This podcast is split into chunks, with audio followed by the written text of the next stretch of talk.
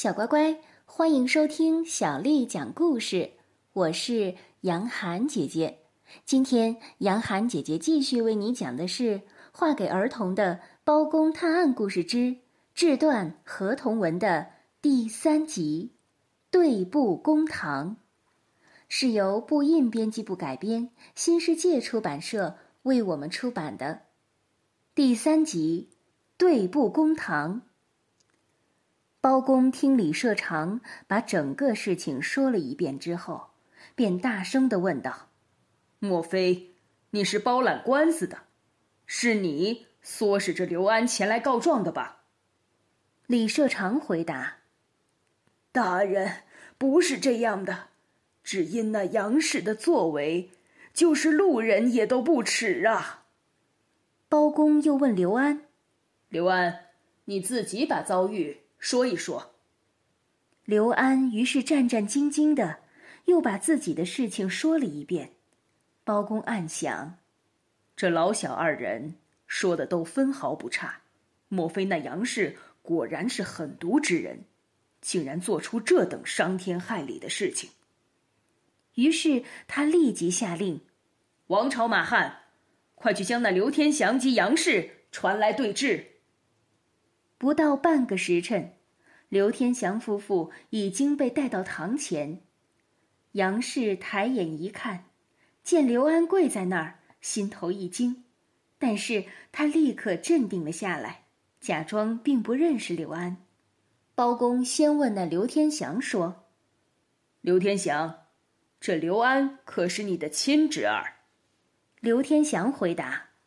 我那侄儿离家时才只三岁，现在实在难以辨认，要认也只能靠那纸合同文书了。如今贱内却死也不承认见过那合同文书，我也是无可奈何呀。包公想了想，转问杨氏：“杨氏，你为何取了那刘安的合同文书，又说没这回事儿呢？”杨氏心头笃定，从容不迫地说：“如今这世风日下，骗人的勾当太多了，谁知道这个刘安是不是个骗子呢？要来谋取我家的家产呢？”包公听了，假作恼怒脸色，喝问刘安：“刘安啊，刘安，本官真是替你难受，你这亲生伯父母对你这般绝情。”也实在是令人感到气愤，不如本府先打他们几十大板，让你消消气，改日再断个是非。刘安一听，包公要对伯父伯母动刑，连忙抬头说道：“大人，千万使不得呀！这世间哪有侄儿要伯父伯母受罚的道理？我这次是为了认祖归宗回来，绝对不敢做。”这样忤逆伦常的事情，期望大人明察，不要罚我的伯父伯母。包公暗暗点头，心中便生一计，就对杨氏说：“杨氏，看来你是说对了，这自称刘安的小伙子果然是伶牙俐齿、能言善辩，八成真是个骗子。好吧，你夫妇二人此刻就先行回去。”待我将这刘安拿下，收入大牢，改日再行审理。当下，刘天祥夫妇及李社长被请出了大堂。只是这李社长心里头搁着好大一个问号，心里想着：人们都在传说这包公断案如神，如今看来，这包大人简直是不分是非，辨不出曲直。莫非人们说的偏差了？